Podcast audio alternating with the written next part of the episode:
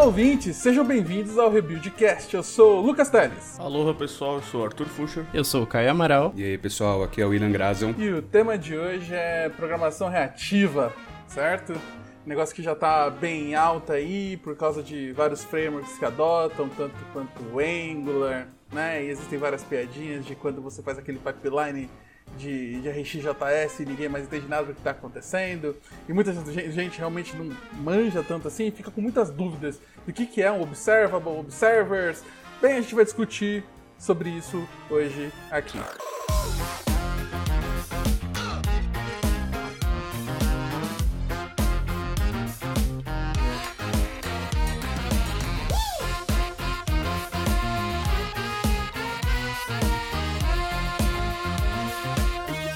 A ideia é falar de programação reativa, né, gente? Então vamos começar com aquela pergunta clássica: O que é programação reativa? Talvez a mais filosófica. Ué, programação reativa não é trabalhar com React? Ô, oh, rapaz! não, Deu uma não, treta, não, não. né?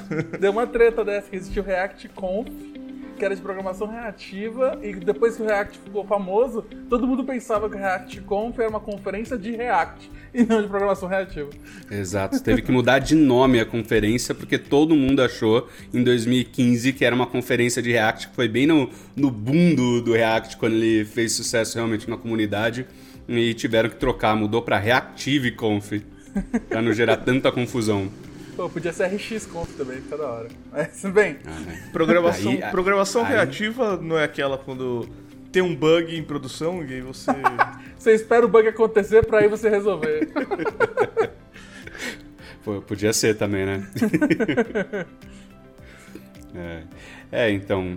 é, a programação reativa, né? O, o- o modo como eu entendo, as definições que eu gosto é, do tema, é, são é, é, basicamente a gente conseguir trabalhar é, com fluxos de dados é, assíncronos ou não. É a gente conseguir é, pegar o que o, é, o pessoal normalmente chama de strings, né? É, e, e botar ordem neles e, e- e conseguir linkar eles da maneira correta. A maior parte das pessoas normalmente quando pensa em stream pensa só em stream de vídeo, né? Que é quando eu pego um, um- faço em vez de fazer o download de um vídeo inteiro para depois processar ele na nossa máquina, para só depois renderizar tudo de uma vez, né?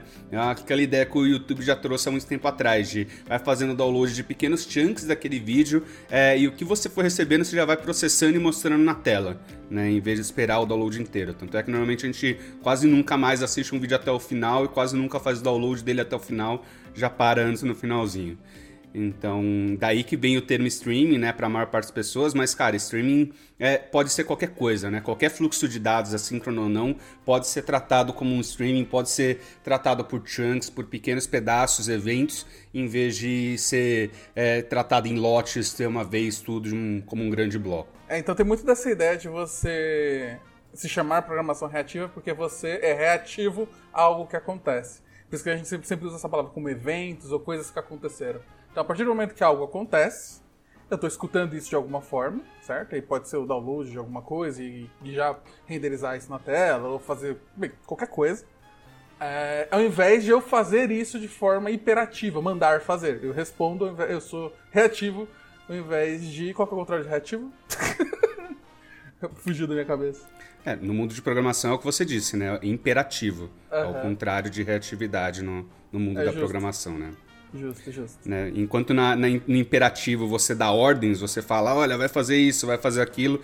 No reativo você define como que um fluxo deve se comportar a partir do momento que vier um evento ali, né? Ela é muito mais descritivo é, do que qualquer outra coisa, né? Você até brincou no começo aqui que quando você faz um grande fluxo de RxJS e ninguém mais entende, a, a minha visão é o contrário. Se você fizer, obviamente, né? Com clean code, com funções bem definidas e, e tudo mais, para mim, normalmente um fluxo reativo é muito mais legível, e muito mais fácil de entender, por mais que você não, não saiba o que é um observable, é, não, não conheça a ideia tanto por trás, eu acho muito mais fácil de ler do que um, um código que está dando comando para um monte de coisa que você não tem a menor ideia e tem que ficar caçando, caçando a, a lógica, o fluxo do, da coisa toda. Olha, eu concordo.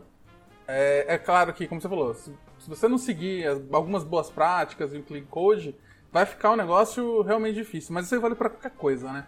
É, eu acho que muito da visão de de ser algo complicado, de quando você vê um pipeline de, de, de RX, por exemplo, e parece que aquilo é a coisa mais mágica e estranha do mundo, é o fato que é um paradigma diferente. Né? Eu sempre falei que o paradigma é, reativo, ele é um filho ali, ele, é, ele herda muito do paradigma funcional. Né? Ele é basicamente paradigma funcional aplicado a eventos.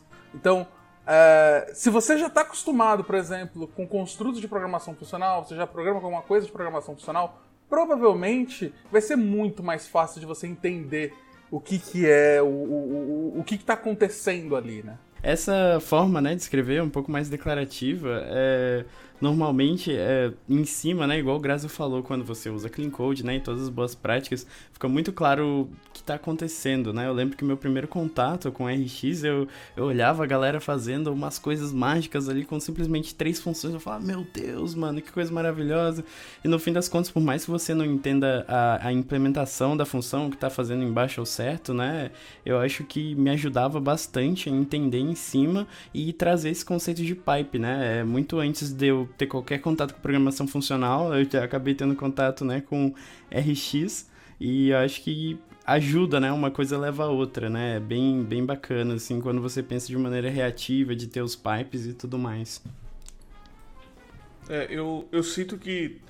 Eu, eu, eu concordo com o ponto que o Teres colocou de aquela a zoeirinha, né? De ficar talvez difícil de ler, mas eu concordo também totalmente com, com o William que é, de, mas para mim eu acho que tem uma diferença que é depois que você entende, porque na minha cabeça pelo menos foi uma chavezinha que mudou assim, para eu conseguir entender melhor um, um código ali que tá escrito é, de uma maneira reativa, né? Eu acho que depois que você tem essa mudança, eu hoje, nossa, eu, além de achar mais bonito é, pessoalmente, eu acho mais fácil de, de ler e entender realmente o que está acontecendo ali, né? O que, que aquele fluxo de dados está tá acontecendo ali dentro da aplicação. Mas antes de ter isso daí, eu, eu olhava os códigos e para mim era muito difícil entender realmente assim. Eu particularmente sempre achei mais fácil de entender mesmo quando ainda não tinha dado clique para mim da programação reativa. Eu olhava e para mim fazia sentido, por mais que eu não conseguisse ser produtivo fazendo um fluxo daquele do zero na época. Mas acho que uma coisa que é importante reforçar, né, que o Lucas comentou já, é que a, programação reativa é um paradigma, né? Ela não é só uma lib, né? A gente já comentou várias vezes aqui da RxJS. Mas não é só RxJS, não é só observables. É um paradigma por si só, né? Então, da mesma forma como você... É, ninguém sai produtivo já fazendo, por exemplo, criando objeto, polimorfismo e tudo mais a primeira vez que escuta de orientação a objeto na faculdade, né? E demora um tempo até aquilo entrar na sua cabeça de verdade. Qualquer outro paradigma, como é a programação funcional e reativa, Cara, isso demora, dá. É, todo, várias pessoas comentam, né, sobre que às vezes até lembram o momento que deu clique, né? O momento que você falou, caramba, então é isso, né? E, e começou a, a, sair fazendo a partir dali. É aquele momento que você começa a ver as letras verdes da Matrix, você fala, ah!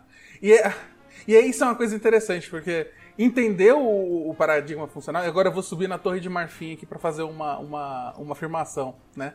Porque quando você está falando, principalmente quando você está falando de observables e tal, Bem, é simples explicar. Observables são apenas, apenas mônades aplicadas a eventos. Putz, acabou. Tá aqui a explicação mais simples possível. Aí você vai olhar pra mim e fala, isso não diz, isso não diz nada, Teles, né? Você vai querer me xingar. É, e aí é hora do catim, porque tem um podcast que eu já gravei exatamente sobre mônadas e programação funcional um pouco mais avançada, um no Hipsters e um no da Lambda, vou deixar os links aqui no post também, tá?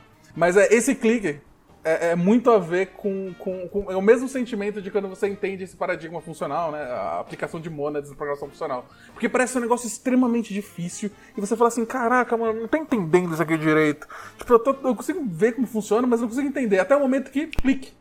Aí você entende, parece a coisa mais fácil do mundo. Aí você não, aí é, o pessoal até brinca que quando você entende, aprende, você perde a capacidade de conseguir ensinar. Porque parece tão simples que você fala, não, gente, é só isso aqui. É, é Programação reativa é só mônades aplicado a eventos assíncronos. Simples. Se eu consigo definir em uma frase, não tem como ser complicado.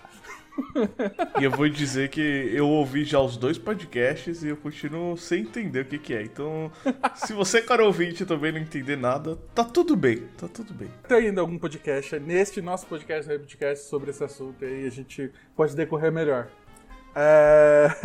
Então é isso, né? A gente pode falar que ele é um, sub, um, sub, um subparadigma do paradigma funcional, de forma geral, só que ele é muito mais também, né? Existe até um manifesto reativo com várias declarações sobre responsividade, resiliência, elasticidade e fato de ser orientado a mensagens. Então, é, você pode entrar no reactivemanifesto.org, por exemplo, e ler alguns dos, muitos dos valores, ou os principais valores do que é, a gente entende hoje de forma mais geral sobre o que é programação reativa, né? É, é, é, realmente até interessante porque o, o, manifesto e reatividade no geral, na verdade, é mais amplo até do que programação, né? Existe como você aplicar reatividade de muitas formas, tanto a código como infraestrutura, como dados, é, qualquer coisa, né? Até se você for levar ao pé da letra, é, existe coisa mais reativa do que Excel? Você faz as fórmulas lá e depois você sai colocando valor. Cara, é reatividade pura, cara. é, então, mas daí existem muitas formas de a gente aplicar a reatividade em diversos lugares diferentes. E na programação como um todo, ela acabou bebendo muito da parte de, de programação funcional, né? E praticamente tudo que a gente tem hoje de reatividade é envolto na programação funcional, mas uh, né, a partir dela, mas não necessariamente. A gente poderia aplicar é, a, a reatividade, inclusive em orientação a objeto e outros caras, apesar de não ser o jeito padrão como a gente usa no dia a dia. É, inclusive, uma das libs mais famosas de programação reativa, que é o RX, Reactive Extensions, né? Que ele hoje, bem, existe para praticamente tudo. Né? Qualquer linguagem que, que, tenha, sei lá, mais de 100 pessoas usando vai ter um port Reactive Extensions. É, nasceu no, no C Sharp, que é uma linguagem totalmente orientada a objeto, certo? É, e aí você usa interfaces e tem todos os rolezinhos lá, burocráticos de orientação a objeto que você consiga implementar, mas nasceu lá e funciona muito bem. Né? Então, Uh, não importa em que paradigma você esteja, em qual linguagem você esteja, você vai conseguir usar. É, mas mesmo no C Sharp é interessante ver, até onde eu conheço do histórico, é, ele foi fortemente. É é, incentivado pelo pessoal que estava trabalhando na Microsoft no F Sharp, né, nas linguagens é, funcionais realmente da Microsoft, que começaram a trazer as coisas que eles estavam pensando é, que funcionavam na prática para outras linguagens mais famosas do mundo .NET, né, da Microsoft como um todo.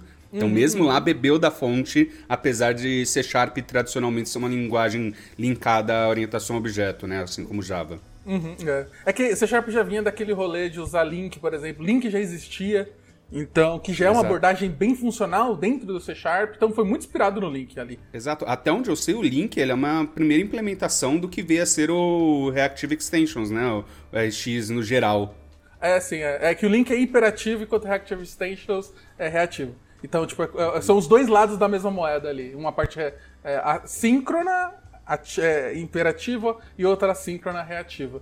Uh, e inclusive o pessoal do Reactive Extensions depois lançou o Interactive Extensions, que é um porte de várias coisas, operadores que são muito legais no Reactive Extensions, que não tinha no Link. E aí eles fizeram um pacotinho e tal para adicionar isso. Então o pessoal fica trocando isso. E tem muito de funcional mesmo aí em cima disso, né? Então é, é, é bom saber que existe. Mas beleza. É, é, e a gente está falando bastante aqui sobre, sobre programação reativa, sobre Reactive Extensions e tal. Mas quando a gente está olhando. O, o, o, normalmente quando a gente fala de, de, de, programação reativa voltada à linguagem de programação, mesmo ali, a gente normalmente vai ter algum tipo de lib ou algum tipo de implementação para fazer isso. Né? A gente sempre tem dois carinhas que são muito importantes, né? que é o Observer e Observable. Exato eu acho eu gosto muito pelo menos de, de quando eu estou falando de observable principalmente no mundo de, de JavaScript né e usando o RxJS de fazer a, a comparação é, com promises e outros é, outros meios que a gente tem de trabalhar né com valores e eventos no mundo do, do JavaScript né.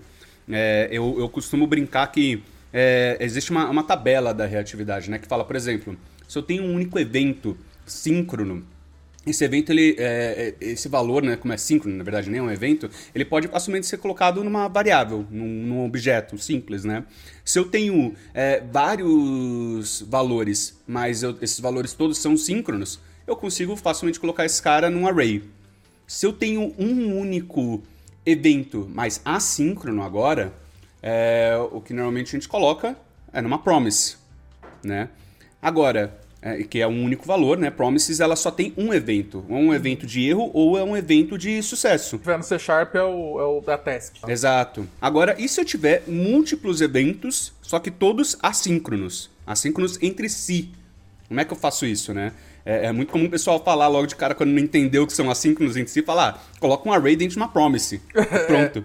Resolvido. Só que daí entra na, na, ideia do stream de vídeo, seria como se eu estivesse fazendo download do vídeo todo, né, antes de, de começar a processar e renderizar ele, né? E eu não quero isso, eu quero trabalhar com cada evento individualmente assim que eu ele estiver disponível para mim, né? E daí para isso a gente precisa de uma, uma abordagem, de um pattern que funcione justamente para isso, para conseguir trabalhar com múltiplos eventos de maneiras assíncronas entre si, inclusive, né? E daí é onde o observable ele começa a entrar na jogada, que é como se eu tivesse uma promise é, bombada que em vez de ela ter só um, um evento, né, ou erro ou sucesso, ela pode ter múltiplos eventos assíncronos ou não, né, pode ser cinco, tanto síncronos como assíncronos, é, até ela concluir ou dar um erro, né, e eu posso tratar esse erro da forma que eu quiser.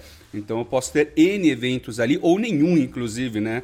É, se for uma coisa que estiver esperando alguma coisa que nunca acontecer. E a forma como você usa eles diferencia bastante, né? Foi o que você disse. Uma lista dentro de uma promise, por exemplo, dentro de um observable, ainda são N itens que estão sendo entregados para você de forma síncrona ao mesmo tempo. Então, a ideia é por isso que quando você está lidando com, normalmente com uma promise, você consegue dar um await e tirar o valor direto dela, porque é uma só, é um valor só, é só aquilo, né? Quando você está lidando com observables, em geral, você é obrigado a dar um subscribe, né? É... Por quê? Você está você tá passando para ele uma função ou algum um observer, no caso, né? Que é a pessoa é o, o é o objeto que vai observar o, as mudanças, as, as, entradas no seu string. Para cada vez que, a, que, que o string ativar alguma coisa, é, ele vai chamar sua função ou seu objeto para processar aquilo. Tá? Então você está totalmente reativo. Então a forma como você usa já, já deixa bem clara essa diferença.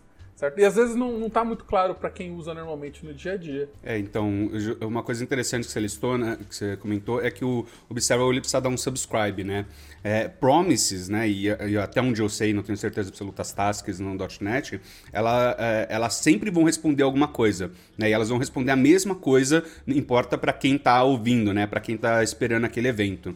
Enquanto observables não. Observables ele tem a característica de serem lazy loaded, né, eles são, são preguiçosos. Eles só vão começar a fazer alguma coisa se tiver pelo menos alguém dando subscribe nele, é, e por padrão, cada subscribe é uma linha própria de, de execução, né? Tem a sua própria execução, o que é uma coisa que gera muita confusão, inclusive, para quem está começando, né? Se você tiver, por exemplo, um, um observable que está abstraindo uma requisição para o servidor e você não trabalhar ela direito, duas pessoas dando subscribe vão fazer essa requisição duas vezes, em vez de fazer uma vez só e compartilhar o resultado, né? Mas é óbvio que você tem como trabalhar isso e compartilhar esse resultado em múltiplas, é, é, em múltiplas subscrições, mas você precisa fazer isso explicitamente, não é o comportamento padrão padrão dela. É, uma vez eu vi um, um texto de um cara. Ele tava falando sobre streaming, mas é, se aplica, né? Que era como que ele explicava isso pra filha dele de 5 anos, né? E, e eu achei bem legal, porque ele deu exemplo de você pegar qualquer recipiente com, uma, com líquido e tudo mais e um canudo, né?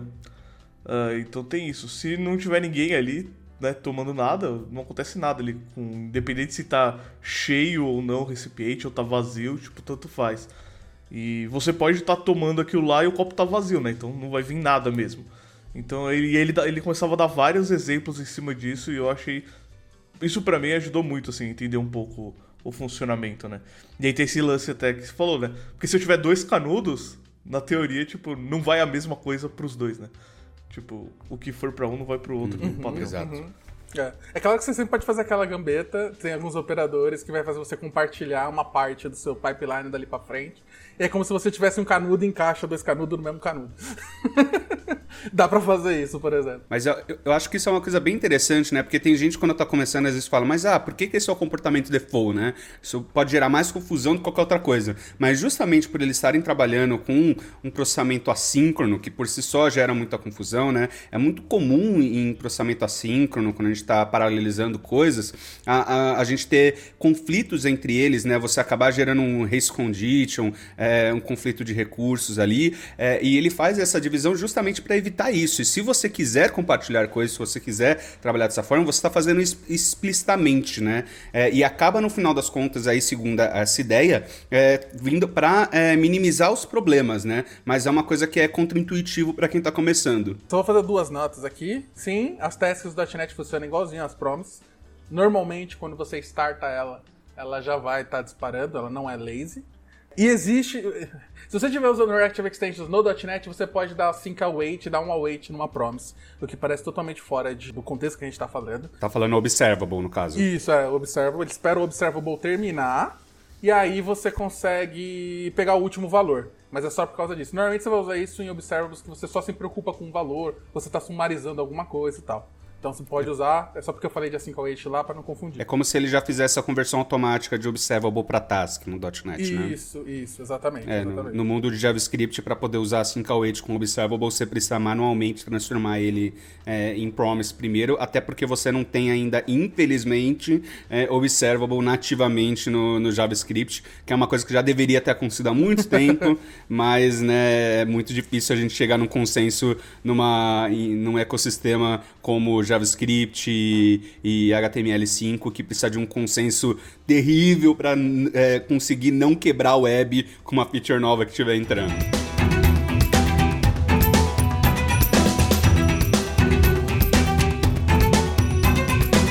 E eu falei agora sobre completar, né? Isso é, é, bem interessante, porque normalmente quando você vai usar qualquer lib de programação reativa, ou basicamente Reactive Extensions, que é a mais famosa, é a maior, então todos os exemplos que a gente vai dar aqui vai ser baseado no que a gente já mexeu com Reactive Extension, e normalmente isso é igual em todas as linguagens que ele é implementado. É, a gente tem o, o, algum, alguns passos dentro de um observable, né? Que é essa parte que eu tenho, na verdade no observer, né? Que eu tenho o next, quando um valor é emitido, e eu tenho o, o complete e o error. São três coisas que normalmente estão sempre ali ligadas quando você vai dar subscribe no observable. Né? E aí você pode dar o subscribe, sei lá, dependendo da, da onde você tiver, com algumas lambdas, algumas funções, ou com o objeto observer, que tem alguma coisa para lidar com é, o next, com o error e com o complete. Certo? O que, que, são esses três eventos que acontecem? Bom, o Next ele vai disparar teoricamente toda vez que chegar alguma coisa nova, é, algum pacote ali para você, né? Então ali você vai tratar ele. O complete é quando ele fechou, tipo, encerrou, acabou, tipo, fechei as portas aqui. Uh, então não vai vir nada mais uh, dali, então uh, encerrou.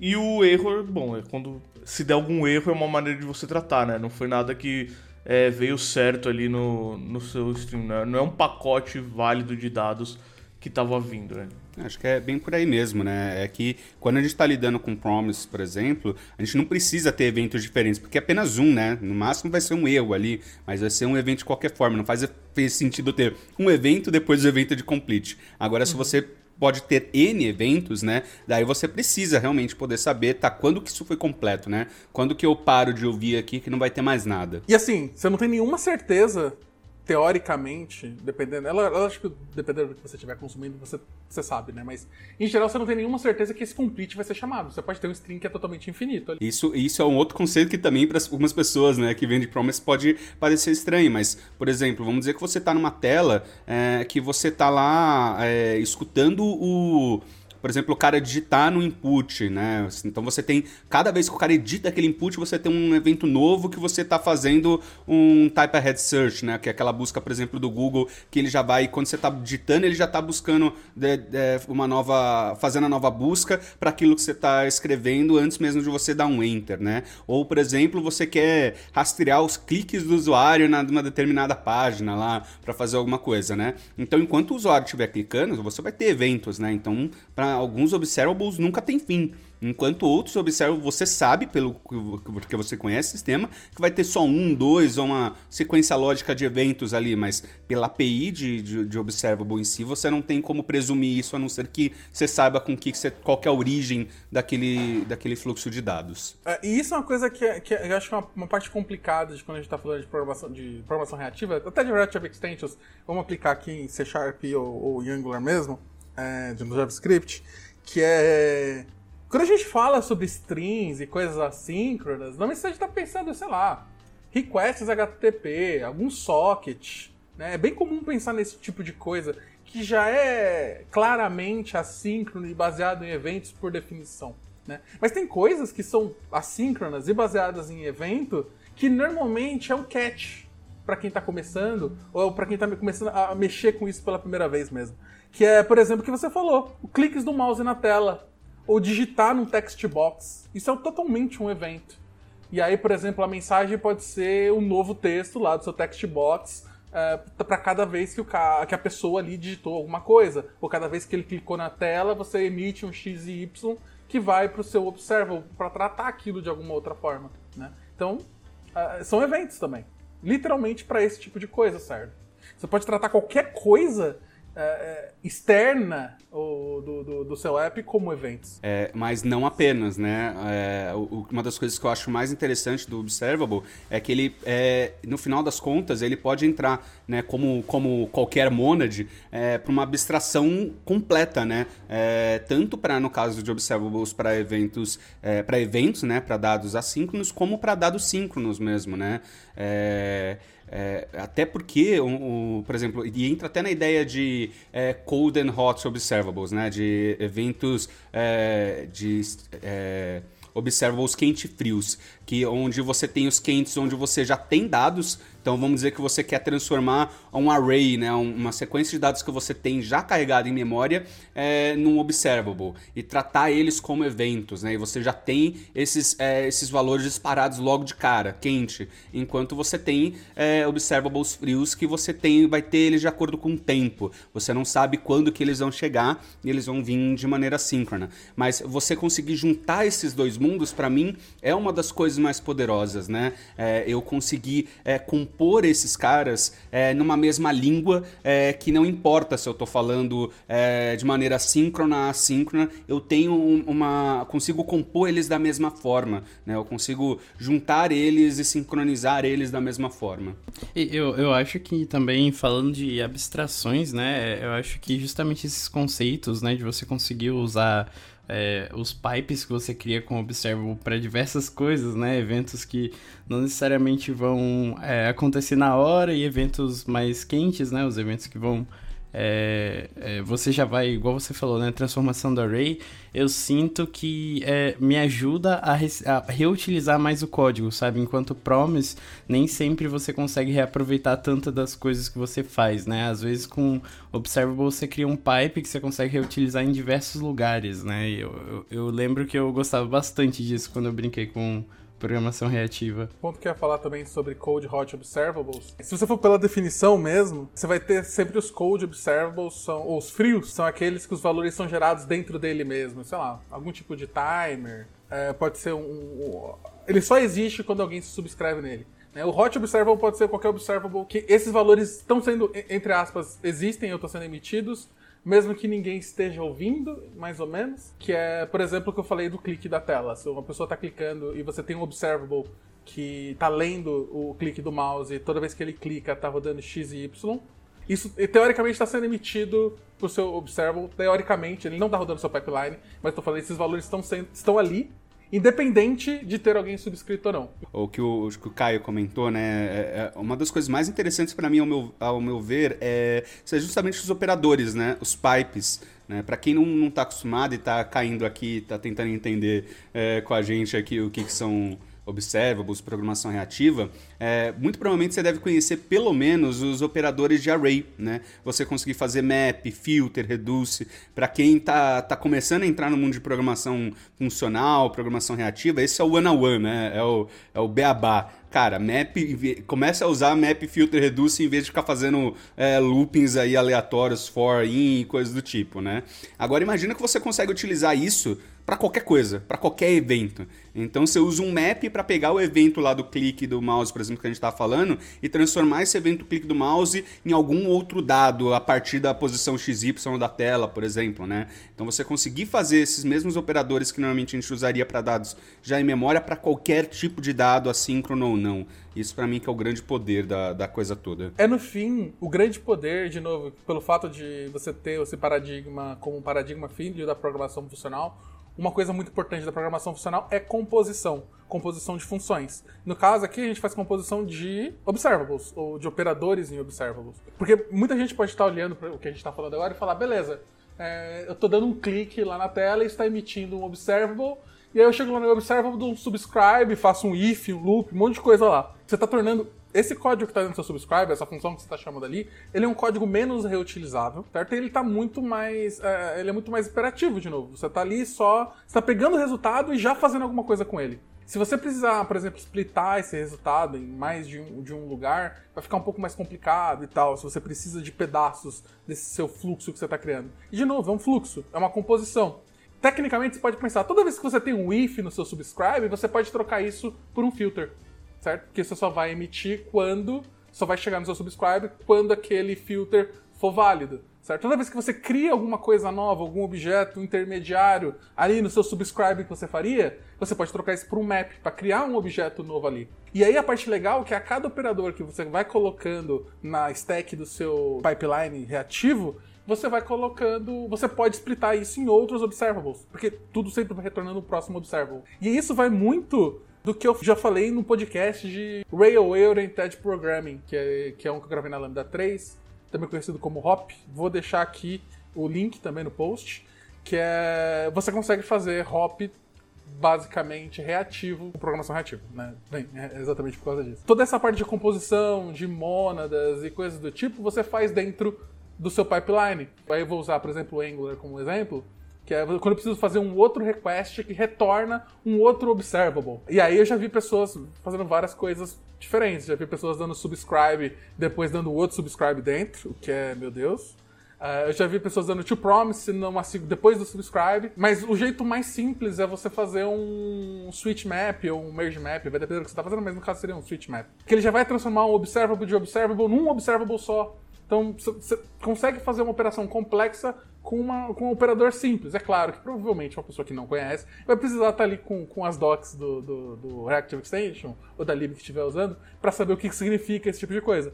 Mas se você já é comum com esses operadores de array que o William falou, é, um switch map, merge map, blá, é basicamente um select many ou um flat map. Essas coisas são é a uhum. mesma coisa.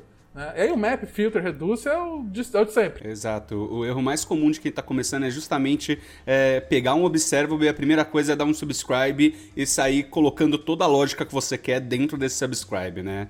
Então, Exato. justamente, a gente tem que aprender a como a gente trabalha de maneira descritiva é, justamente colocando os operadores. Na grande maioria das vezes, né, existe na RxJS, né, por exemplo, a implementação de JavaScript do Reactive Extensions, a gente tem mais de 100 operadores para fazer todo tipo de coisa bizarra, diferente que você puder imaginar. Muito provavelmente o que você quiser, é, o que você precisa já tem um operador pronto é, da própria lib lá para você utilizar. É, é, muito mais uma questão de é, analisar a, a, documentação, como você estava falando, e existe até um, um, uma feature que eu gosto bastante bastante lá e de vez em quando eu uso até hoje me ajuda, que é uma árvore de decisão que eles têm lá, que eles vão perguntando coisas para você na documentação e daí você tem uma múltiplas escolhas ali, você vai clicando e ele vai até o ponto de sugerir, olha, muito provavelmente o, o operador que você está precisando aqui, que você está querendo, é esse né? É, mas justamente a, a, você vai se tornando mais produtivo, principalmente usando a RxJS e tudo, é, as, as libs de Active Extensions,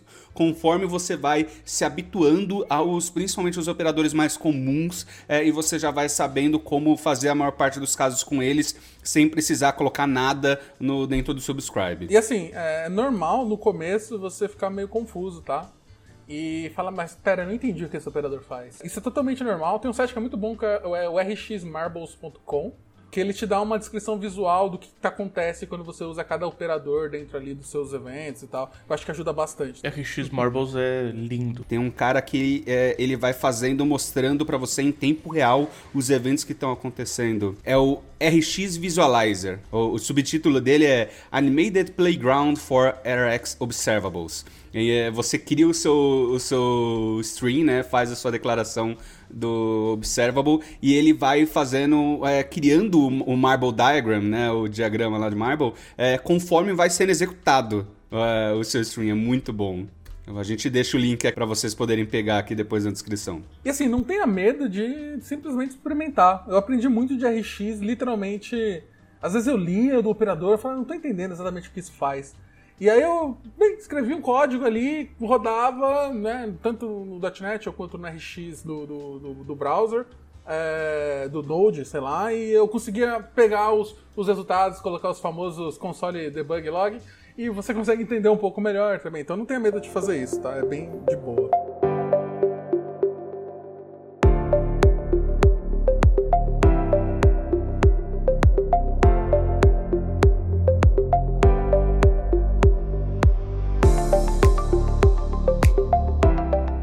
Beleza, né? Agora a gente convenceu a galera e a gente já teve bastante, bastante experiência com, com vários códigos é, reativos e tal. Aí eu queria perguntar um pouco para vocês sobre algumas boas práticas. Aquilo que o, que o, que o Grazel falou de todo mundo fazer todo o código no Subscribe. Eu já peguei projetos em que toda a possibilidade de Angular que tinha uma, uma observable tinha o to promise, né? É, e aí eu fiquei horrorizado, assim, levemente horrorizado. Porque o grande, a parte mais legal para mim do Angular é o fato de quase tudo te dar uma opção, uma opção reativa. E você conseguir compor as coisas de forma, é, com observables de uma forma bem maravilhosa, assim, né? É tanto que eu até achei, vou deixar no post aqui também, eu, eu achei um, um S-Lint de RX e eu tinha pedido pro pessoal fazer um S-Lint de RX pra dar, dar warning nos to promises, só de raiva. é, mas é, é, bem comum mesmo, né? O pessoal quando, quando vai migrar para uma pra um seja para o Angular, né, que a, toda a API pública do Angular que no AngularJS 1.x era promises, no 2 mais virou Observables. É, o que eu acho que é uma decisão arquitetural muito boa e completamente acertada, mas para quem não está acostumado, né, e vai ver isso pela primeira vez, é um susto, né? E, e realmente é, é, muito comum o pessoal no começo ou sair dando to promise em tudo, ou nem saber que dá para transformar aquilo em promises, é, e, e, quando transforma ainda transforma errado, porque tem que tomar bem cuidado que quando você dá um to promise por padrão, ele pega o ele espera aquele observable concluir e dá no, no evento do. É, do Dan, né, da Promise, o último evento. Sendo que, na verdade, na maioria das vezes o que você quer é o contrário. Você quer o primeiro evento e, e, e, e não importa, né? É, e tem que tomar muito cuidado. Às vezes você quer todos os eventos, você quer os dados de todos os eventos que vierem. Então você tem que tomar muito cuidado, até como você está convertendo para promises, né? Mas isso é um erro muito comum. E daí aquilo que você citou, por exemplo, do subscribe dentro de, de um subscribe, né? Isso para mim é um smell claro, assim. Isso se der para você simplesmente ligar uma regra de lint é, e deixar como erro mesmo no seu projeto, é uma coisa que para mim tem que ser feita. Não existe, não deveria existir subscribe dentro de subscribe. Né? É, eu até é, brinco com o pessoal, né? Que é, às vezes a gente não deveria nem estar tá dando subscribe. Como assim, né? Não deveria estar tá dando subscribe? Porque afinal aquele fluxo só é executado, né? Quando eu dou um subscribe. É verdade. Só que, é, dependendo do, do, do, framework ou do ambiente que você estiver utilizando, o próprio Angular, no caso, ele tem um, um, pipe no template chamado pipe async. Eu consigo fazer com que o próprio Angular, eu passo o observe para o template e eu deixo o trabalho do Angular fazer o subscribe e o unsubscribe, que daí é outra coisa, né? É, daquele observable de maneira orgânica e eu não tenho que me preocupar com isso, eu não tenho que nem que pensar a respeito disso, né? E, e o unsubscribe é outro, outra coisa, né? O pessoal muitas vezes esquece que quando você tem um observable que tende ao infinito, que pode inclusive nunca ter fim, é, se você não fizer o unsubscribe dele quando for necessário, né? Por exemplo, você tá numa determinada rota, num determinado componente você deu um subscribe de clique na tela, por exemplo. E daí você muda de rota, na próxima rota você não está mais precisando daquilo. Só que se você não deu um subscribe, você vai ter um código fantasma respondendo a eventos aleatórios de clique, dando todo tipo de comportamento bizarro que você puder imaginar, né? É, e no caso, dependendo do framework ou da ferramenta que você usa, né? É, ele já pode fazer esse gerenciamento automático para você. Mas se você não tiver é, gerenciamento automático, você não pode esquecer de dar um subscribe, que é outro smell terrível. É, já me deu até um calafrio aqui que eu lembrei, que era muito comum o pessoal não usar o pipe async no Angular e você ter um sempre em algum momento do seu componente fazer subscribe preenche uma variável uma variável uma propriedade lá da classe do, do componente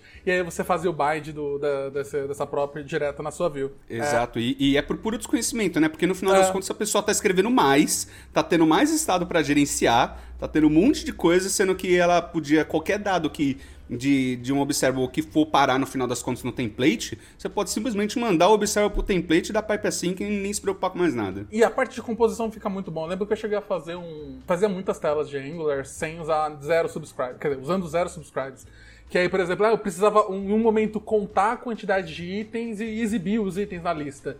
E aí eu tinha o mesmo pipeline que ele se dividia nos dois, né, no mesmo request, e um fazia um map para quantidade, o outro fazia a, a listagem, a, fazendo bonitinho, e já mostrava ali sem, zero subscribe, com toda a lógica meio que manual que tinha que ser feita na época para grid, e lindo, com request só bonito ali e tal, então dá para fazer certo? Então toda vez que você dá um subscribe ali, no, principalmente se você tiver no Angular ou alguma coisa, já cheguei a fazer a mesma coisa com Xamarin, dá pra você fazer. É, é muito comum para libs de UI esse tipo de coisa, né? Porque no final tudo que o usuário faz é reativo. Tanto no Xamarin como no, até em WPF já cheguei a mexer com um pouco de programação reativa.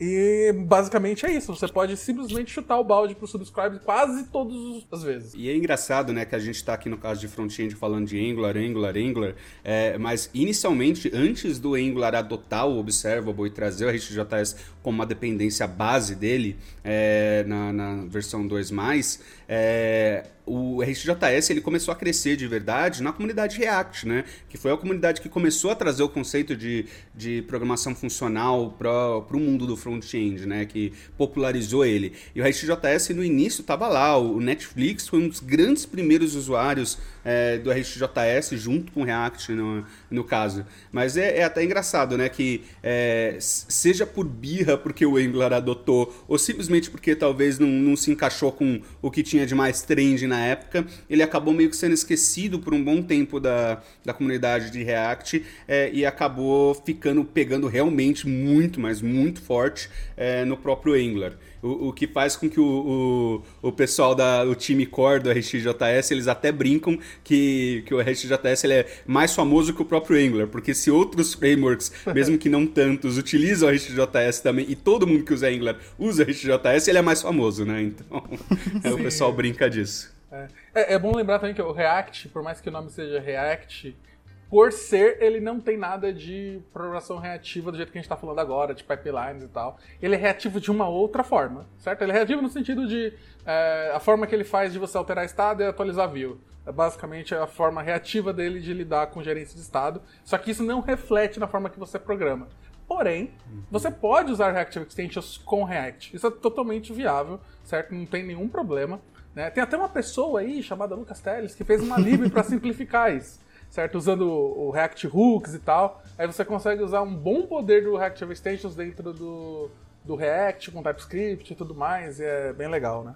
E, e, é engraçado que às vezes quando eu comento exatamente o que você falou, Lucas, o pessoal às vezes até por eu estar tá muito forte na comunidade Angular, o pessoal considera até quase como uma ofensa que eu estivesse ofendendo o pessoal do React. Mas não é. O, o próprio cara que cunhou o termo inicialmente de, de programação reativa e fez a definição dele e, e inclusive deu, deu uma palestra no, na React Conf antes dela ser uma, uma antes de mudar de nome, né, é, que era uma conferência de programação reativa, é, em 2014 teve uma palestra com esse cara, não vou lembrar o nome dele agora porque eu sou péssimo para isso, e perguntaram para ele na palestra se React era reativo, React.js era reativo. E ele falou: olha, pelo com com os conceitos que eu cunhei aqui desse termo como paradigma de programação, React não é reativo porque ele não entra nesse paradigma de é, fluxos de eventos aqui, de observables e, e blá blá blá blá blá blá. É, mas isso não quer dizer que você não possa aplicar nele, né? Ele uhum. não entra nesse, nessa definição de programação reativa em si,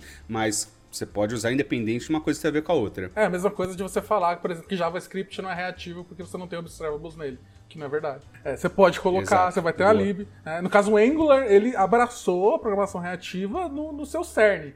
É, o React, até talvez por ser menor e não querer ser tão, ou pelo menos na época não queria ser tão opinativo, falou: não, beleza, isso aqui é a forma que você seta as coisas. Se você quiser usar alguma outra externa para lidar com, com, com, eventos, aí é programação. É, e até, tipo, já, já tive projetos entregues em produção que usava essa minha libzinha que eu falei. É, já fiz vários projetos que, que, em React, no caso, que usavam RxJS para lidar com, com back-end sign-on-ar, por exemplo para lidar com os eventos que o server estava mandando e tal. Foi muito mais simples e muito mais fácil de lidar. É claro, é muito mais simples e muito mais fácil a partir do momento que você tem, pelo menos, o time, uma boa parte do time já está um pouco mais confortável e já conhece o suficiente para conseguir passar o conhecimento para outras pessoas. É, uma das coisas que eu falo sempre também é a questão de imutabilidade, né? É, é muito comum, por exemplo, pessoal, em, quando a gente está estudando e aplicando o conceito de programação de programação funcional, né, mais puro, a gente inclusive utilizar libs, bibliotecas, para trabalhar com estrutura de dados imutáveis, né, específicos para isso que te obriguem, que não te deixem mutar as coisas, né? E eu brinco que com programação reativa de verdade, com Observable, RxJS, a gente não precisa dessas libs se a gente utilizar a, RX, a Observable da maneira correta. Se você realmente parar de colocar as coisas dentro do subscribe é, e, e, trabalhar o, o, e é, transformando os dados dentro do próprio fluxo, sem ter variáveis externas, sem precisar ter um, uma propriedade de estado de um componente mandando coisas para lá, deixando todo o fluxo de dados dentro do, é, desses operadores, é, você ganha mutabilidade de graça. Né?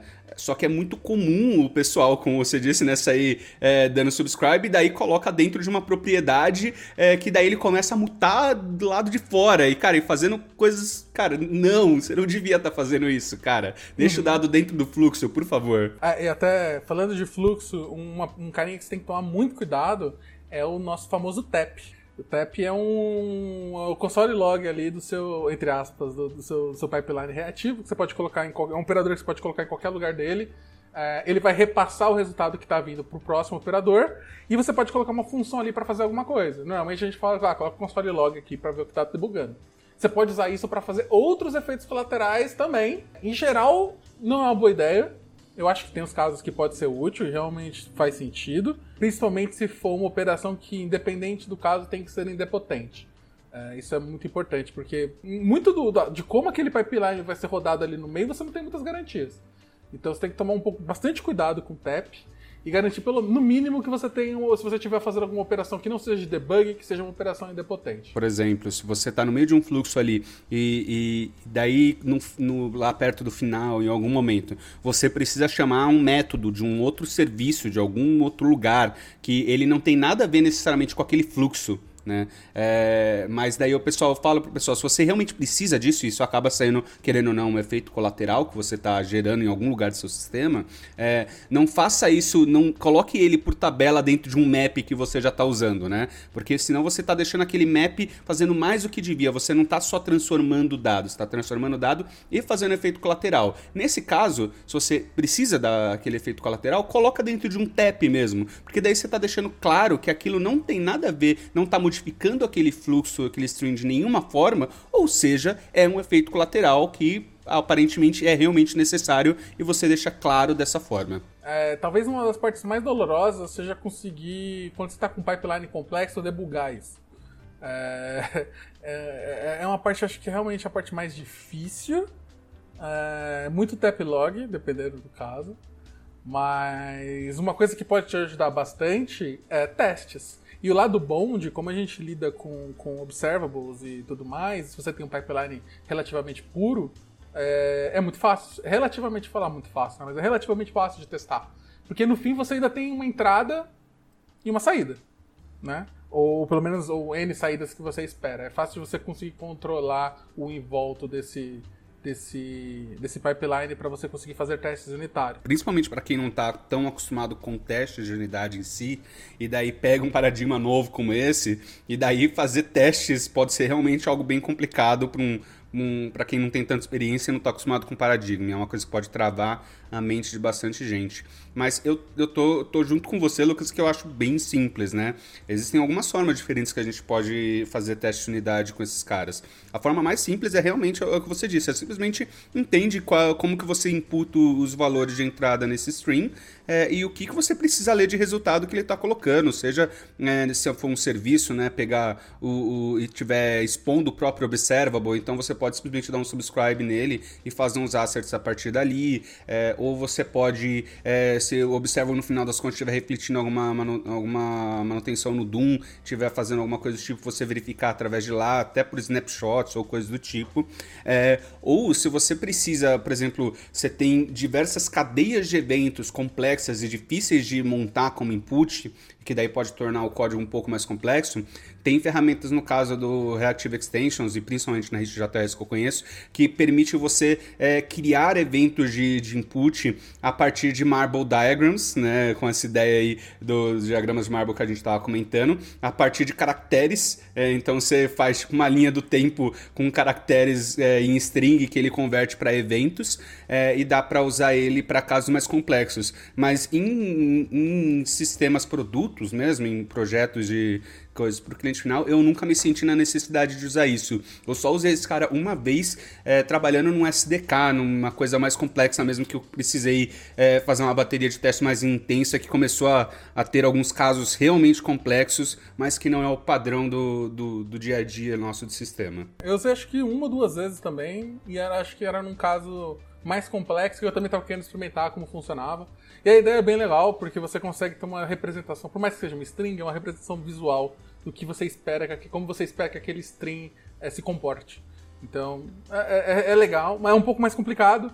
Provavelmente, se você está começando, você não vai precisar disso. É, às vezes você não tem nem se preocupar com o fato de ser assíncrono, porque você pode fazer um input que seja síncrono, então seu teste vai rodar síncrono e tá tudo bem, porque o seu pipeline não sabe se aquilo é síncrono ou assíncrono, isso não importa. Se você precisar de fazer coisas síncronas no meio, algum request que você tá mocando de alguma forma que seja síncrona, é, talvez isso dê um pouquinho mais de dor, mas não vai ser nenhuma dor que você não vai ter com, com o mesmo tipo de código assíncrono em outros lugares. Né? Você vai ter que ver, é, garantir o, o, a resolução das promises, das tasks antes de você fazer os acertos e tudo mais. Então isso é o, meio que não vai fugir das tretas que a gente sempre tem para testar coisas que possam ser assíncronas. A gente falou bastante sobre Angular, sobre .NET Xamarin, tem o RX UI que você consegue usar no Xamarin, provavelmente vai funcionar para o Maui também. Uh, React não tem por padrão, mas a gente consegue usar ou uma libzinha aí, marota. Eu tô, falando, eu tô fazendo merchan da minha lib, mas não é nada demais, tá, gente? É só um meia dúzia de função helper que ajuda a você transformar observables em hooks. O próprio Redux, teoricamente, ele é reativo, ele trabalha com uma, um sistema de, de, de, de, mensageria, né? Você manda uma mensagem que vai atualizar seu estado, seu estado atualiza view, e você fica nesse seu ciclo. Né? Mas mesmo o Redux, se você já mexeu com React, ele tem ali os seus, os seus, seus middlewares, que são uh, que normalmente é onde você vai colocar efeitos colaterais e coisas do tipo. Esses middlewares têm um muito legal que se chama Redux Observables. Basicamente, ele transforma essas mensagens que o Redux recebe, que ele iria usar para alterar o estado, ele coloca ali no meio um pipeline de Reactive Extensions que você consegue bem lidar com essas mensagens da forma como você quiser e reemitir essas mensagens por Redux depois. Então você tem um pipeline literalmente RxJS no meio, que você faz suas alterações, faz request, faz post, faz tudo que você precisa. Uh, e depois retorna uma mensagem que literalmente vai atualizar o estado do Redux. É isso que você comentou do Redux, eu chamo isso mais, eu chamo numa categoria de arquitetura reativa, né? Uhum. E, é, eu não coloco exatamente no mesmo, é, no mesmo tópico, na, no mesmo ponto de programação reativa, é, porque é a forma como você estrutura a lógica da sua aplicação no mais alto nível, né? Mais uma visão arquitetural. É, mas o, o, o, Redux, ele é, na verdade, é bem bacana, porque ele vem de um, de um tema já bem famoso para quem é mais no, no mundo do back-end aí, ou para quem é, é como o Gijo, o hashtag full stack, é, num, num cara chamado Event Sourcing e CQRS. Né? O Redux é uma implementação desses caras. É, é como eu faço com que eu, eu pense todo o estado da minha aplicação como um todo é, utilizando reatividade. Mas o, o Event Sourcing, os CQRS originais, é, eles lidam com é, com tanto a, a, a mutabilidade do, a, do, do, estado da aplicação, é, como todo tipo de efeitos colaterais. E eles falam muito fortemente para você separar o que é modificação do estado é, de efeitos colaterais. E se você olhar, como você estava comentando, né, a, o Redux puro, do jeito que ele foi concebido nas libs iniciais tradicionais, ele não consegue lidar é, com mutabilidade, ele não tem nenhuma abstração para mutabilidade é, e ele também é, não foi pensado de maneira assíncrona. Como assim não foi pensar de maneira síncrona, né? É, quando você dispara uma action, até o, o pessoal que está ouvindo no final das contas, por mais que você tenha todo o paradigma funcional ali no meio e os reducers e tudo mais, esse fluxo inicialmente ele foi pensado para ser síncrono, né? Esse, do, do, evento do, do momento do, da action até o final do reducer na manutenção do estado novo lá, ele foi feito para ser síncrono. Só que a gente tem muita, muitas coisas que acontecem nesse meio tempo em aplicações reais que são assíncronas, né? Que precisam e que por, por serem assíncronas muitas vezes é, elas acabam tendo efeitos colaterais, elas acabam tendo uma mutabilidade lá. E daí o pessoal normalmente é, acaba utilizando para isso, o mais famoso pelo que eu vejo, é o Redux Sagas, né, uhum. que usa um, uma ideia de generators, né, para conseguir abstrair isso. É, e, e eu sou bem o seu time aí do, do Redux Observables, que eu prefiro muito mais utilizar uma ferramenta que já foi pensada desde a base, né, para trabalhar com, com eventos assíncronos e fluxos assíncronos, que é o Observables, e juntar é, o melhor dos dois mundos aí, do Redux e do Observable. Eu vou deixar mais um source code de exemplo de um app que é 100% reativo, eu acho ele muito lindinho, que ele é feito em C Sharp, no caso. É um chama Tailblazer. Inclusive, fica também como dica para um app se você precisa ficar acompanhando logs de alguma coisa que está escrevendo log de arquivo na sua máquina. Ele é um app feito em. Se eu não me engano, ele é feito em WPF. Ele é 100% feito reativo. Então, ele vai acompanhando de forma reativa as alterações de um arquivo.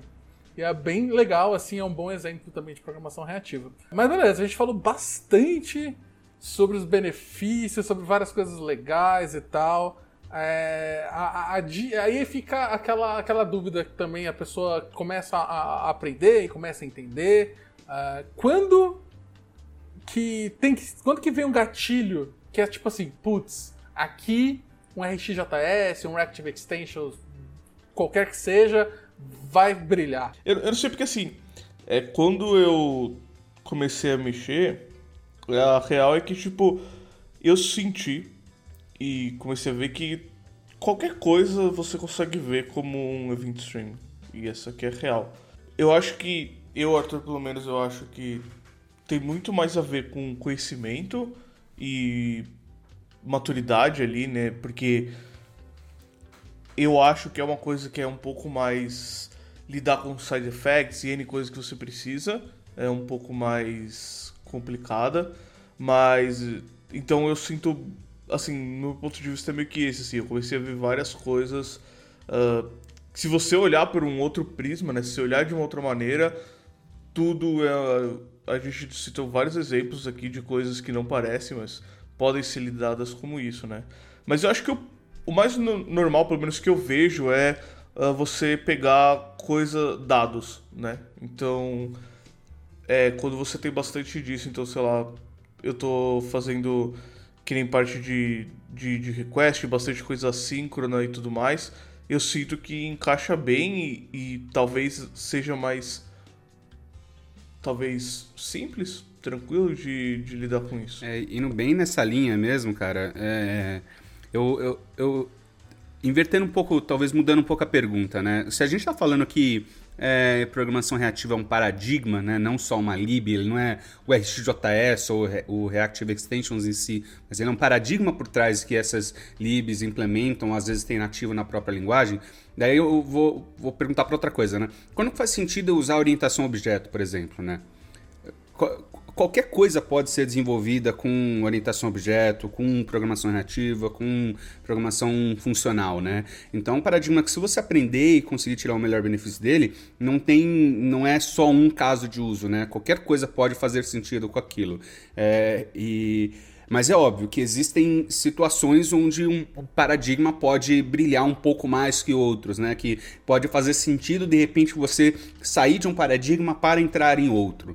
É, e daí, o, o para mim, um dos casos que mais brilha são justamente esses, como você comentou, de dados, né? Mas não só de dados, mas assim, qualquer sistema que tem uma forte interação em real time e precisa manipular coisas é, de maneira integrada, sincronizada é, com eventos que estão acontecendo o tempo todo, que não é só não é uma página estática ou não é uma coisa que você fez o cálculo uma vez e pronto, tá aqui na tela, ou tá um relatório, tô atualiza um lugar uma vez só ali, mas que eu preciso ficar escutando coisas, é, talvez até fontes diferentes de dados e eventos, sistema, interação com o usuário e eu preciso fazer com que essas coisas se integrem de algum modo, dar um nó nisso é, para conseguir fazer uma ou mais coisas aí que vão ser encadeadas para lugares diferentes. Aí é onde a programação reativa ela realmente começa a brilhar e demonstrar o seu maior potencial. Mas quando você aprende isso, da mesma forma com orientação a objeto, você pode usar esse mesmo conceito para todo tipo de coisa, né? E daí vai fazer muito mais sentido, talvez, é, na, na experiência da sua equipe, do seu time, da sua empresa, do seu projeto, do que qualquer outra coisa. O que eu ia falar é meio que você já disse sobre a parte de ser real time, mas eu tenho um gatilho na minha mente de programação reativa toda vez que eu tenho que eu sou obrigado a mexer com algum tipo de UI. Então, nossa, eu preciso fazer uma UI aqui. Hum, como é que eu faço uma UI reativa nesse, nessa lib, nesse, nessa linguagem, nesse framework? Tem como fazer, não sei o quê. Normalmente tem, né? Então, é a primeira coisa e coisas que são por natureza assíncronas, é, em real time, como você disse, tipo, sei lá, um WebSocket, coisas do tipo, são as coisas que me trigam a minha cabeça na hora que normalmente é melhor, eu sinto que é melhor é, usar programação reativa. É, sobre a parte do paradigma também, acho que faz todo sentido. No fim, hoje em dia, praticamente toda linguagem é multiparadigma, então a gente vive em salada de paradigmas. É, então acho que é tudo bem a gente fazer isso. Quase todo paradigma, é, quer dizer, todo paradigma ele tem o seu valor, tirando a orientação objeto, que às vezes pode ser, pode ser ignorado a maior parte das vezes. né? Mas sim, brincadeira, gente. Fiquem com raiva. Eu, eu odeio orientação objeto, mas não é tanto assim. É. É, até porque eu acho que o pessoal usa programação orientada a objeto errado na maior parte das vezes, né? O pessoal sai estendendo tudo o tempo todo achando que isso é orientação a objeto. E não é, né? A próprios é. conceitos básicos, todos os livros clássicos vão te falar para fazer composição sobre herança, né? Mas não é o que o pessoal aplica na prática na maior parte das vezes. É, é porque orientação a objeto é difícil, difícil pra fazer direito mesmo. Assim, é difícil, é meio abstrato, mas uh, tudo bem, gente. A gente vai fazer um podcast. Um dia eu vou gravar um podcast só pra meter pau em ó não vai ser hoje, mas um dia terá. mas beleza, eu queria agora que a gente conseguisse para encerrar falar para o pessoal é, fontes de aprendizado. O que vocês acham que é, que é massa para pessoa que não, nunca teve nenhum contato com programação reativa? É, é, logicamente, depois de escutar esse podcast, que é uma ótima introdução, é, e todos os links e referências que a gente deixou aqui, para onde que ele vai? Cara, existem muitas fontes diferentes, né? Tanto gratuitas quanto pagas. É, das fontes gratuitas, que eu particularmente acho que me ajudou muito e me ajudou, foi o momento que eu me lembro que deu aquele clique e realmente as coisas começaram a se encaixar.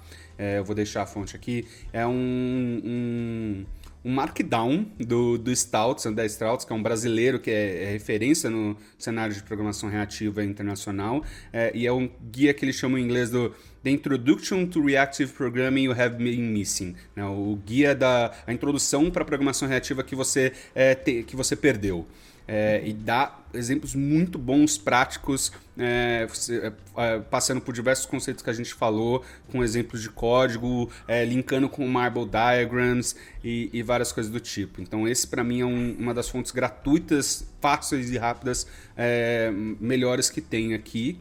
É, mas de falando aí já de coisas pagas que você, se você estiver querendo investir um pouco de grana, é, eu amo um site chamado egghead.io que é um site de cursos da gringa aí, tudo em inglês, né? Então, infelizmente, você precisa ter um inglês minimamente bom aí, pelo menos técnico, para você conseguir seguir. Mas ele tem cursos muito bons de RxJS e várias outras é, libs, frameworks, conceitos e várias coisas. Mas especificamente os cursos de RxJS deles são vídeos rápidos e curtos específicos sobre como fazer determinadas coisas e vários deles explodiram minha mente de de cabeça de formas assim inimagináveis. Então recomendo também para todo mundo. Esse Markdown é realmente maravilhoso. Já li ele, é... ajuda bastante. É um lugar que a gente, você consegue também vários materiais interessantes. Por mais que, gente, que seja no site da lib do Reactive Extensions, que é reactivex.io, se você entrar no barra tutoriais, tem muita coisa tem links para praticamente todas as implementações da sua linguagem favorita e algumas coisas mais, mais genéricas. Uh, tem um livro que é Intro to RX, que é um livro muito bom também, então, tipo, para começar ali, uh, os primeiros passos é maravilhoso. Uh, eu li ele na época que eu estava aprendendo e me ajudou bastante. Uh, sem contar que tem tutoriais e bastante coisa gratuita, então vale a pena visitar essa, essa página. É, realmente a, a documentação oficial é, tem, tem esse que você citou que é o mais genérico, né? Que acho que ele tem exemplos com várias implementações. Tem a página da documentação oficial do é, Reactive Extensions for JavaScript, que é o rxjs.dev que é muito bom e muito complexo e tem aquela completo e tem aquela árvore de decisão que eu comentei lá sobre qual que é o operador que você está querendo, que ele vai fazendo perguntas até sugerir um para você que ele acredita que é o que você está precisando. É, e esse livro Intro to RX, se eu não me engano, tem até uma parte dele que é totalmente gratuita, você consegue entrar no site deles e ver e bem tem exemplo de código, é bem bem didático, é bem legal. Eu não sei se eu tenho muita dica para dar para quem está indo, Uh, porque quando eu mexi, eu basicamente ficava consultando as pessoas que sabiam e mexendo com C Sharp e tal. Mas a gente citou RX Marbles e com certeza para mim ele foi a melhor coisa, é, porque ele explica visualmente isso, então é muito bom. É, eu reforçaria ele só. E, e acho que, e assim, coloca a mão no código ali que pra mim foi desbloqueado. Assim, eu vou ser sincero que quando eu tava fazendo, é, mexendo, eu não tava entendendo direito o que tava acontecendo. Eu só tava escrevendo código e funcionando. E aí você vai mudando alguma coisinha, vai testando ali e, e, entendendo. Então, tipo, pra mim, pelo menos, isso foi o que ajudou muito, assim, ver na prática ali, comigo mexendo e tudo mais. E tanto é que eu fiz uma libzinha em cima disso e tal. Inclusive, quem quiser ir ver, o Inquirer tá no meu GitHub, depois o Teles pode colocar o, o link. Por que, que eu tô falando dela? É para me gabar? Não. Ela tem um erro estrutural muito grande nela. Então, quem achar, sei lá, depois quando achar e a gente estiver presencial, eu pago um suco, um café ou alguma coisa. Então, se você. E ela tem um erro exatamente de. Como é que se diz? De conceito de programação reativa. Fica, fica, o, o desafio muito bom, aí. Muito bom. Muito bom, eu já coloquei aqui todos os vídeos do Egghead de RX na fila já, não tem nem o que falar. então, pessoas, eu acho que é isso. Eu agradeço para todo mundo que ficou até aqui, acompanhou a gente. Se você tem alguma dúvida ainda sobre programação reativa, ou sobre RxJS, Reactive Extensions, Angular, é, qualquer coisa do tipo, pode mandar pra gente aqui no post desse, do, do blog desse podcast. Pode perguntar pra gente no Twitter. Nossos Twitters também estarão aqui no post do, do podcast. É, no mais, nada mais. Eu acho que é isso, né, pessoas? É isso aí, como sempre, muito bom participar. Então, fechou. Falou! Valeu, pessoal. Falou, tchau, tchau. Falou.